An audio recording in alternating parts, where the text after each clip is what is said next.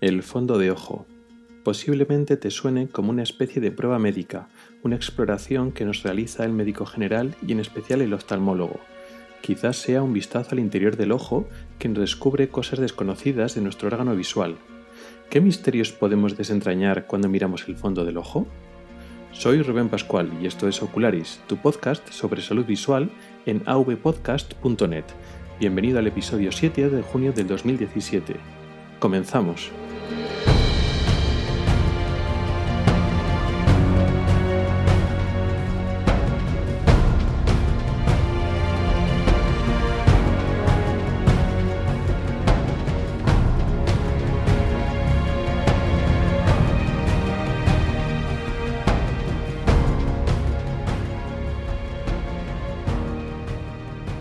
Hola a todos y bienvenidos a un nuevo episodio de Ocularis. Hoy vamos a hablar del fondo del ojo, que es una prueba médica.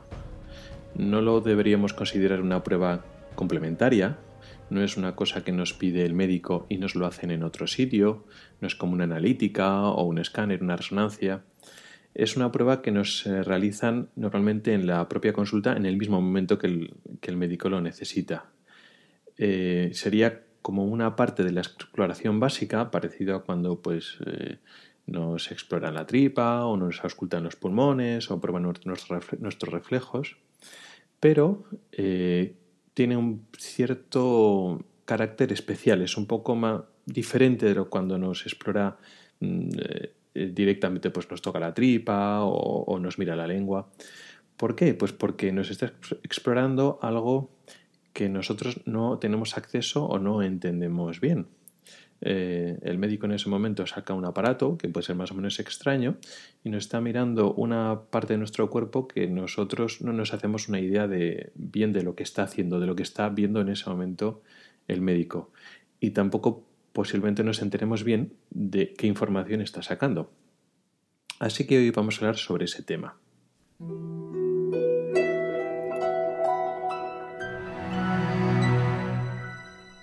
Entonces ya hemos dicho que es una especie de prueba especial o misteriosa que nos cuesta entender.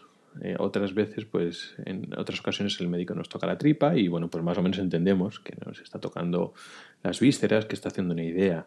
Pero cuando nos mira el fondo del ojo, ¿qué, qué, nos está mirando? O sea, ¿qué, ¿qué, está mirando que esté bien o que esté mal? Normalmente esta prueba nos las hacen, o es una prueba típica que nos las hacen lógicamente los oftalmólogos, los oculistas, pero no exclusivamente de ellos. También los médicos eh, de atención primaria, médicos que nos ven en urgencias, médicos en generales, eh, en cualquier ámbito, y eh, también los neurólogos. Los neurólogos, luego explicaremos un poquito más, también es una prueba de las que ellos pueden sacar información más concretamente. Eh, también podemos eh, saber o tener cierto conocimiento de que efectivamente nos informa de problemas propios del ojo, pero de alguna manera el mirar las estructuras de dentro del ojo también les sirve para los médicos no oftalmólogos para información de otras enfermedades. por ejemplo, de problemas de circulación o problemas neurológicos, de alguna manera algo de dentro del ojo nos da pistas de otras enfermedades de fuera del ojo, ¿no? Como si los ojos fueran no solo espejos del alma, sino espejos del cuerpo. Entonces, ¿qué hay en el fondo del ojo? ¿Qué es, ¿Qué es, lo que pueden encontrar interesante o útil los médicos cuando nos miran el fondo del ojo? Bueno, tenemos que recordar un poquito lo que es nuestro órgano visual. El ojo es una especie de esfera, más o menos, como, una pelota o un globo, un balón. La parte anterior del ojo eh, es, accesible a, nuestra, a simple vista nuestra visión, es decir, nos hacemos una idea de lo que está en la parte delantera. Eh, tenemos eh, lo blanco del ojo, que es la esclera o esclerótica, que vemos solo justo lo que asoman o que se deja ver en el hueco de los párpados, no vemos la esclerótica de atrás, ¿no? Tenemos que entender que esa cubierta blanca, más o menos rígida, envuelve todo el ojo, pero solo vemos la parte delantera. Luego estamos viendo la parte de color, el iris, y delante del iris eh, tenemos la córnea. Todo eso nos accede, podemos acceder a simple vista. Sí que es cierto que hay cosas pequeñas que necesitamos un microscopio varios aumentos para ver pues, un, una ulcerita o alguna lesión pequeñita pues, de la córnea o problemas del iris, pero en principio es más fácil el, acceso visual, es decir, lo tenemos ahí, ahí sin necesidad de pruebas adicionales. Luego en la parte delantera del ojo, pero mm, es más difícil de verlo, tenemos el cristalino. El cristalino es la lente que tenemos dentro del ojo que cuando somos mayores se transforma en lo que llamamos catarata. El cristalino está justo detrás del iris, con lo cual pues mm, no lo vemos normalmente, porque el iris deja un agujero pequeño dentro de la pupila y entonces a través de la pupila como luego está el ojo por detrás está más o menos oscuras, no somos capaces de ver normalmente el cristalino. Y más porque el cristalino es transparente, le pasa como a la córnea. La córnea es transparente, no somos conscientes de que está ahí, solo vemos el iris. El cristalino, además de ser transparente, está detrás del iris. Con lo cual, pues, excepto cuando hay una catarata muy grande, muy intensa, que entonces vemos en, en la zona de la pupila, en la niña del ojo, en vez de oscura, pues una cosa blanca o amarilla, no somos conscientes. Vale. Todo eso es la parte anterior del ojo. Bueno, pues lo demás, digamos, es la parte posterior. Y entonces el fondo del ojo nos sirve para eh, explorar o investigar esa parte posterior. ¿Y qué hay en la parte posterior? Bueno, pues tenemos lo que rellena el, interior del ojo, la mayor parte de esa cavidad eh, ocular está rellena por una gelatina o un gel transparente que se llama vítreo cuerpo vítreo o gel vítreo. Y eh, no tiene una gran función específica en el, adulto. Tiene un papel muy importante durante nuestra vida embrionaria, pero durante eh, nuestra vida adulta, mm, básicamente lo que tiene que hacer es dejar pasar la luz. Es un medio transparente que deja pasar la luz y poco más. De hecho, si eh, nos quitan el vitrio, pues el ojo pues, funciona pues, perfectamente sin ningún problema. Entonces, eh, la parte interna está ocupada por ese gel vítreo y luego después tenemos, digamos, la pared posterior, las envolturas del ojo, que es la parte importante, los tejidos nobles que van a servir para que nosotros veamos. ¿Cuál es el tejido más importante y que es el que vamos a ver directamente cuando exploramos el fondo del ojo? La retina. La retina es una telita fina que está llena de neuronas y otras células muy específicas llamadas fotorreceptores que lo que hacen es recibir la información luminosa y transformarla en impulsos biológicos, en señales, vamos a decir, eléctricas o bioeléctricas, que eso a su vez se integran y se procesa con las neuronas en la propia retina y luego después esa información se envía a través de fibras nerviosas al cerebro, donde seguirá el procesamiento de la imagen. Bueno, pues esa retina tapiza la parte interior del, ojo. Eh, la parte interior del ojo tiene una forma eh, cóncava, curvada, y está rellena, está tapizada por esa retina. Pues esa retina es lo que vemos directamente cuando exploramos el fondo del ojo. Luego detrás de la retina hay otras capas, como es la coroides y detrás la esclera, pero esas no las vemos directamente en el fondo del ojo. Entonces, básicamente, mm, simplificando mucho, esta prueba, el examen del fondo del ojo, sirve básicamente para ver la retina. También vemos lógicamente el gel vitrio, lo vemos más o menos porque es transparente, pero si hay alguna anomalía del gel vitrio también lo vemos. Pero básicamente nos sirve para ver la retina. Y otro elemento más, que es el nervio óptico. Hemos dicho que eh, a, través, a partir de la retina salen fibras nerviosas. Esas fibras nerviosas que salen de todos los puntos de la retina eh, se reúnen en una zona concreta del fondo de ojo que eh, lo llamamos papila. Y esa papila es el inicio del nervio óptico. El nervio óptico sale del ojo y llega hasta el cerebro. Y es como si fuera un cable que recoge las fibras nerviosas como si fuera eso, pues un cable de televisión, por ejemplo, si, abrimos, si abriéramos un cable de televisión, pues veríamos pues, fibras de, cobre, por ejemplo, que transmiten la, información visual, ¿no? por ejemplo, pues de la antena al, televisor. Bueno, pues esto es un poco parecido. El nervio óptico eh, empaqueta y recoge las fibras nerviosas que van desde la retina hasta el cerebro. Bueno, pues el nervio óptico lógicamente comienza dentro del ojo, dentro de la propia retina. Entonces es parte de la retina o, pegada junto con la retina. Entonces vemos, bueno, el aspecto nervio óptico es un círculo mm, amarillo anaranjado donde que no es retina como tal, no tiene tejido retiniano, sino recoge las fibras nervio óptico. ¿Cómo se ve el resto del, fondo del ojo? O sea, ¿cuál es la imagen que tenemos cuando accedemos al, fondo del ojo? Pues hemos visto la, papila, el nervio óptico, que es llamativo porque tiene un color diferente al resto, y luego el resto de la retina es de un color más o menos naranja. Depende de nuestra pigmentación, eh, puede ser un color naranja más oscuro para eh, las personas de raza más pigmentada y las personas de, eh, menos pigmentadas pues es un, un naranja rojizo muy, muy clarito y es más o menos, más o menos homogéneo. También una cosa que llama la atención cuando vemos el fondo del ojo son los vasos sanguíneos. Hay unos, un árbol de vasos sanguíneos que sale precisamente del nervio óptico, y se extiende en cuatro ramas principales, cuatro ramas dobles, por decirlo así, que es el nervio óptico y se extienden para irrigar, para dar flujo sanguíneo a mm, una parte de la retina. Y eso llama característicamente la atención porque vemos directamente esos vasos sanguíneos, esas venas y esas arterias extendiéndose en forma de árbol. Eh, no es que los demás eh, órganos no tengan vasos sanguíneos. Por supuesto, todos los órganos del cuerpo necesitan vasos, sanguíneos, venas y arterias para recibir pues, el oxígeno y los nutrientes.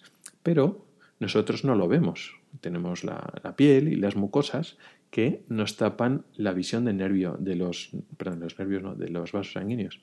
Y sin embargo, aquí a través de la, de la retina, bien, haciéndole el fondo del ojo, vemos en directo a los vasos sanguíneos internos de nuestro cuerpo, con lo cual nos da información útil de cómo están esos vasos sanguíneos. Es útil eh, para, explorar enfermedades como la diabetes, la hipertensión arterial, porque alteran el estado de las arterias y, y de las venas y lo podemos ver directamente cuando miramos el fondo del ojo.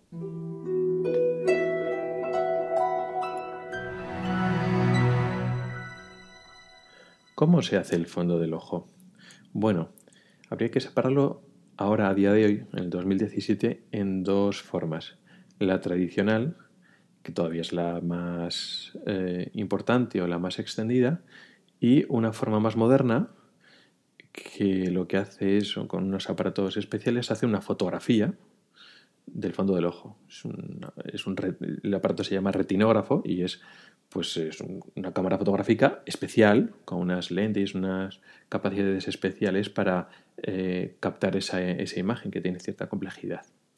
Pero la forma tradicional no registra en una imagen eh, fotográfica que nosotros podemos conservar, sino lo que hacemos es verlo en directo. Son sistemas ópticos, juegos de lentes y luces, que nos permite al médico, al explorador, ver en directo a la retina, y a la retina el vitrio y el nervio óptico. O sea, en tiempo real vemos el fondo del ojo. Somos capaces de eh, proyectar una luz a través de la, de la pupila y em, obtener una imagen enfocada del, fondo de ojo. Hay dentro de esto, de la forma tradicional, para verlo en directo, eh, hay dos formas. El aparato que utilizamos para ver el fondo de ojo se llama oftalmoscopio, pero no hay un oftalmoscopio, hay dos tipos principales de oftalmoscopio. Uno es el oftalmoscopio directo, que es el que usa principalmente en medicina general, en atención primaria, en urgencias o en neurología, etc. Es un aparato pequeño que se usa en la mano, bueno, puede ser portátil o colgado a un cable, pero es un aparatito pequeño, un poco más grande que un, que un bolígrafo y que tiene una especie de, cabecera que nos sirve para eh, bueno, tiene una ventanita y, también tiene una luz. Entonces eh, nos tenemos que acercarlo nosotros como médicos muy cerca de nuestro ojo, casi pegados, apoyados en nuestra, en nuestra cara, solo se ve a través de un ojo. Y entonces nos acercamos al ojo del paciente con la luz y vamos, nos tenemos que acercar también bastante al paciente para enfocarlo. Tiene como ventaja de que bueno, es un aparato más barato eh, y el aprendizaje mm, es más fácil que el otro.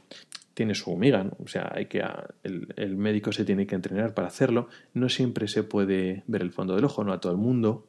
Cuando la pupila es muy pequeña o tiene un poco de catarata o hay veces que no se puede enfocar bien pero tiene como ventaja de que es más fácil de aprender, más accesible, porque el oftalmoscopio pues, es más barato y está en casi todas las consultas de, medicina, eh, pero también tiene desventajas. La principal desventaja es que exploramos una parte muy pequeña de la retina, es decir, la imagen que nos da está en torno a 5 o 7 grados de todo lo que es la retina, con lo cual es difícil orientarse. Es decir, tú entras y de repente ves un cachito de retina, pero no sabes dónde estás. Ves una, cosa naranja y entonces tienes que ir un poco recorriendo. El oftalmoscopio directo se usa principalmente para ver el nervio óptico y la papila. O la papila, es el nombre que recibe el nervio óptico. ¿Por qué? Porque es la parte más diferencial y que es relativamente fácil de encontrar con un aparato con un, eh, con un campo visual tan, tan pequeño. Es decir, nosotros entramos en la retina, eh, nos desplazamos hasta encontrar un vaso sanguíneo y con ese vaso sanguíneo lo seguimos hasta la raíz del vaso sanguíneo, que allí está la papila. Y entonces podemos mirar la papila. Y también vemos pues algunos de esos grandes vasos sanguíneos que podemos ver. Y podemos, podemos ver en general poco más. Si estamos bien entrenados y el paciente colabora y las cosas están fáciles, también se puede ver alguna zona especial de la retina, como la mácula, que es el centro, pero mm, tiene cierta dificultad, la verdad. Em, para mirar en profundidad la retina eh, está el otro aparato, que es el oftalmoscopio indirecto. Y eso lo usan principalmente los oftalmólogos. De hecho, los oftalmólogos usan principalmente el indirecto más que el directo. El indirecto eh, a veces también lo llamamos casco, porque es eso, no es un aparatito parecido a un bolígrafo que lo sujetas a una mano y te lo acercas al ojo. No, ese es el directo. El indirecto es un casco que te lo ajustas a la, cabeza y tiene dos visores, uno para cada ojo, o sea, con lo cual tienes eh, visión con los dos ojos. Luego después con una, con en la mano tienes que sujetar una lente y eh, la luz que proyecta el casco tiene que pasar por la lente que tienes en la mano eh, y luego después miras al, paciente. Entonces tienes que coordinar la cabeza con eh, la mano y la lente. La ventaja de este aparato es que se ve en tres dimensiones. Al ver con los dos ojos ves todo en relieve, porque la retina tiene relieve y el nervio óptico tiene relieve y los vasos sanguíneos tienen relieve, todo está en 3D. Y lo más importante, que tiene un campo de visión enorme. O sea, de un golpe de vista en cuanto entras y enfocas, ves prácticamente toda la parte posterior de la retina. Ves eh, el nervio óptico, eh, las cuatro ramas importantes de los vasos sanguíneos y eh, la zona central de la retina, que es la, que es la mácula. Con lo cual, de un golpe de vista, pues ves la parte posterior. Y luego después, cuando el paciente, le pedimos al paciente que mire un lado mire otro lado, nosotros nos vamos desplazando la cabeza y entonces somos capaces de ver la zona periférica de la retina, que también es importante explorarla. No solo la parte posterior de la retina, sino la zona periférica. Y ese es el instrumento que normalmente utilizamos los oftalmólogos en las consultas de oftalmología para ver el fondo del ojo. No, hay otra forma de ver el fondo del ojo que es mediante una, la lámpara hendidura, que es un aparatito que usamos, una especie de, microscopio mm, que está en una mesa donde nosotros apoyamos la barbilla y la frente ese aparato sirve para ver la parte anterior del ojo y con una lente también podemos ver la parte posterior. También nos permite ver en tres dimensiones y con aumentos, etc. Para ver el fondo del ojo, en especial con el indirecto, con el casco, con el oftalmoscopio indirecto, utilizamos lo que solemos hacer lo que se llama la dilatación pupilar. Echamos unas gotas al paciente que tiene la acción de dilatar la pupila. Eh, hace que el músculo que hay dentro del iris que dilata la pupila se active, hay que esperar unos minutos a que haga efecto y entonces con la pupila dilatada nosotros somos capaces de explorar mejor el fondo del ojo. Somos capaces de ver la zona periférica y todos los detalles para que no se nos escape nada. Por eso muchas veces cuando vamos al oftalmólogo nos dilata la pupila y luego estamos un, rato viendo mal y que nos molesta la luz. Es por que nos dilatan la pupila para vernos el fondo del ojo. Y luego, como novedad, eh, al sistema este tradicional, que no lo sustituye, son cosas complementarias, eh, no se usa en todos los lados, pero tenemos la posibilidad de hacer una retinografía, una fotografía del fondo del ojo. Tiene como ventaja de que queda el registro, es decir, mm, tienes una imagen de cómo estaba el fondo del ojo, con lo cual posteriormente, si hay que revisar el fondo del ojo otra vez al mismo paciente, pues tienes una fotografía de cómo estaba antes y así puedes seguirlo comparando. Tienes la ventaja. Como desventaja, eh, sirve sobre todo para polo posterior, es decir, la parte central del fondo del ojo, para la zona periférica, pues mm, todavía no va, no va tan bien y no está en tres dimensiones, o sea, tenemos una imagen plana, con lo cual se nos pueden perder algunos detalles.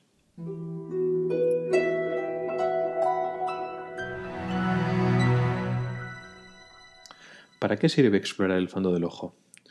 Bueno, pues eh, para cualquier cosa que tenga relación con la retina principalmente, con el nervio óptico y con el gel vítreo, es decir, mm, cualquiera de las tres estructuras que estamos viendo con el fondo del ojo. Principalmente enfermedades de, la, de retina, con lo cual entra dentro del campo de la oftalmología. Un desprendimiento de retina, una oclusión vascular, es decir, una trombosis o una embolia en algún paso sanguíneo de la retina, la retinopatía diabética, que son las lesiones en los vasos sanguíneos de la retina que lo sufren los diabéticos, todas y muchos más problemas. Cualquier problema así de retina se diagnostica mirando el fondo del ojo. Pero también, hay, también tiene otras utilidades. También miramos el nervio óptico. No todo el nervio óptico, sino justo el comienzo, la cabeza del nervio óptico. Entonces hay algunas enfermedades propias de ese nervio óptico. Eh, tanto mm, específicas de la oftalmología, como por ejemplo el glaucoma, como enfermedades que pueden ser eh, tanto de neurología como de oftalmología, como eh, las inflamaciones del nervio óptico, las neuritis, concretamente las neuritis anteriores, las papilitis, que son las que se pueden ver con el fondo del ojo, como problemas de falta de riego. Se pueden producir, vamos a llamar, como infartos de la cabeza del nervio óptico y entonces eso lo vemos en el fondo del ojo. Eh, a los neurólogos les interesa principalmente porque hay algunas enfermedades que cursan específicamente con inflamación o, acúmulo de líquido en esta papila, en esta cabeza del nervio óptico. Por ejemplo, una compresión, una lesión dentro de nuestro cerebro que comprime las vías ópticas, los nervios ópticos, pues entonces tiene como resultado que eh, estas papilas se, acumulan agua. Y también alguna otra enfermedad como la, hipertensión endocraneal. Cuando aumenta la presión del líquido de nuestro cerebro, el líquido cefalorraquídeo, tiene síntomas, puede ser dolor de cabeza, náuseas, vómitos, tal, pero mm, tiene un signo muy específico, vamos a decir característico, aunque hay otras enfermedades, que es el edema de papila. Y entonces eso el neurólogo o cualquier otro médico lo puede ver. Cuando el paciente tiene síntomas compatibles con este problema, pues le mira el fondo del ojo y no tiene una enfermedad del ojo realmente, es una enfermedad neurológica con otros síntomas, pero mirando el fondo del ojo eh, puede ser capaz de diagnosticar o ayudar al diagnóstico de pues, la hipertensión endocraneal o una compresión o lo que sea. Y por último, el, tercer elemento del fondo del ojo, que suele ser el más olvidado, es el gel vitrio. El vitrio es el olvidado porque es transparente normalmente y entonces al ver el fondo del ojo no vemos nada. Eh, vemos el vidrio cuando tiene algún problema, cuando hay alguna opacidad. Por ejemplo, hemos sangrado y hay un eh, acúmulo de sangre en el gel vitrio. Bueno, pues nosotros ahí vemos sangre.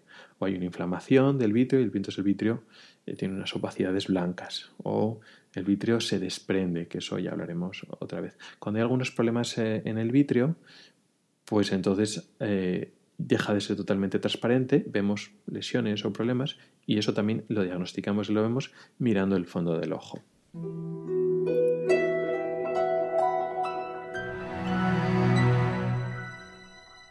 ¿Existen otras pruebas para explorar estas estructuras del polo posterior del ojo? ¿Hay otras formas de ver la retina o el nervio óptico? Sí, el fondo de ojo, la exploración del fondo de ojo o la funduscopia, que también se llama, o cuando hacemos un registro eh, eh, con, una, con, un aparato, pues sería retinoscopia, es lo que hemos explicado ahí, pero no es lo único. Existen otras pruebas, aunque ya son, digamos, secundarias o complementarias. Lo primero que hay que hacer es ver el fondo del ojo, que ahí no estamos, eh, nos da un vistazo general, y si con eso no es suficiente y necesitamos pedir alguna prueba más que nos complemente la información que ya tenemos, pues, pues la pedimos. ¿Qué pruebas principalmente hay? Bueno, pues hay dos, muy utilizadas y muy habituales. Una es la angiografía, angiografía de fluorescénica de la retina. Es decir, la angiografía es un registro fotográfico, o sea, unas fotografías de, los, las arterias. Y angiografías hay eh, renales, cerebrales, hay de varios órganos, pues también existen angiografías de la retina. Entonces lo que hacemos es básicamente fotografías de fondo de ojo, lo que hemos hablado antes de retinografías, pero especiales, donde ponemos un contraste, ponemos un contraste en la vena del brazo, ese contraste se reparte por todo el cuerpo, incluido el fondo de ojo, y hacemos fotografías con unos filtros especiales para ver cómo es ese contraste, es decir, cómo se reparte ese colorante, ese contraste por las arterias, primero las arterias de la retina y luego eh, se recoge por las venas.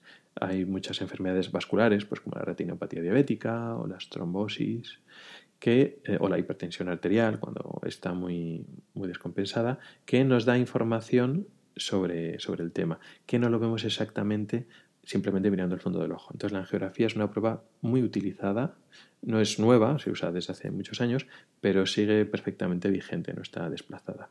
Lo que sí es una, que es una prueba, vamos a decir, relativamente nueva, ya tiene unos cuantos años, pero sigue siendo eh, novedosa, eh, relativamente novedosa, es una prueba con un nombre un poquito más extraño, que se llama tomografía de coherencia óptica, aunque normalmente se conoce por sus siglas en inglés que se llama OCT. Y es una prueba que es, pues sería un poquito largo de explicar el fundamento físico, es interesante, pero básicamente lo que hace es permitirnos eh, obtener cortes virtuales eh, al microscopio de nuestra retina. Digo cortes virtuales porque ahí no estamos cortando nada, no, nos metemos dentro del ojo o nada, es una prueba muy sencilla y es totalmente inocua, pero nos dan imágenes eh, reconstruidas o digitalizadas como si cortáramos la retina y la viéramos de perfil, como si hiciéramos un corte del tejido de la retina y lo metiéramos en un, microscopio. Tiene mucha resolución y nos da muchísima información. Pero bueno, de la OCT, si es caso, ya hablaremos en otro, en otro podcast.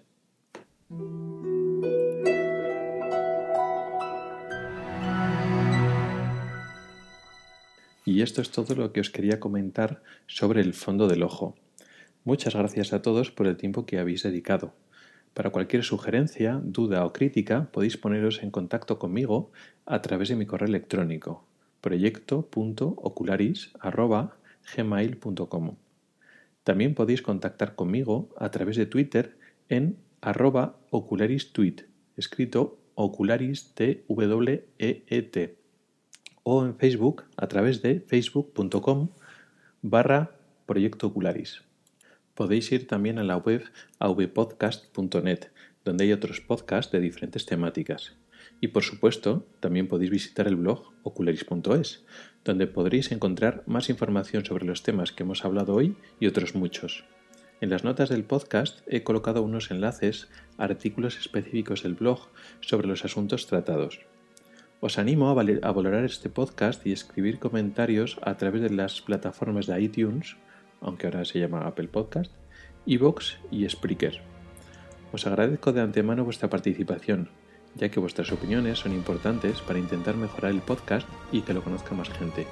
Y también os agradecería una valoración de en la plataforma que utilicéis. Muchas gracias a todos y hasta el próximo episodio.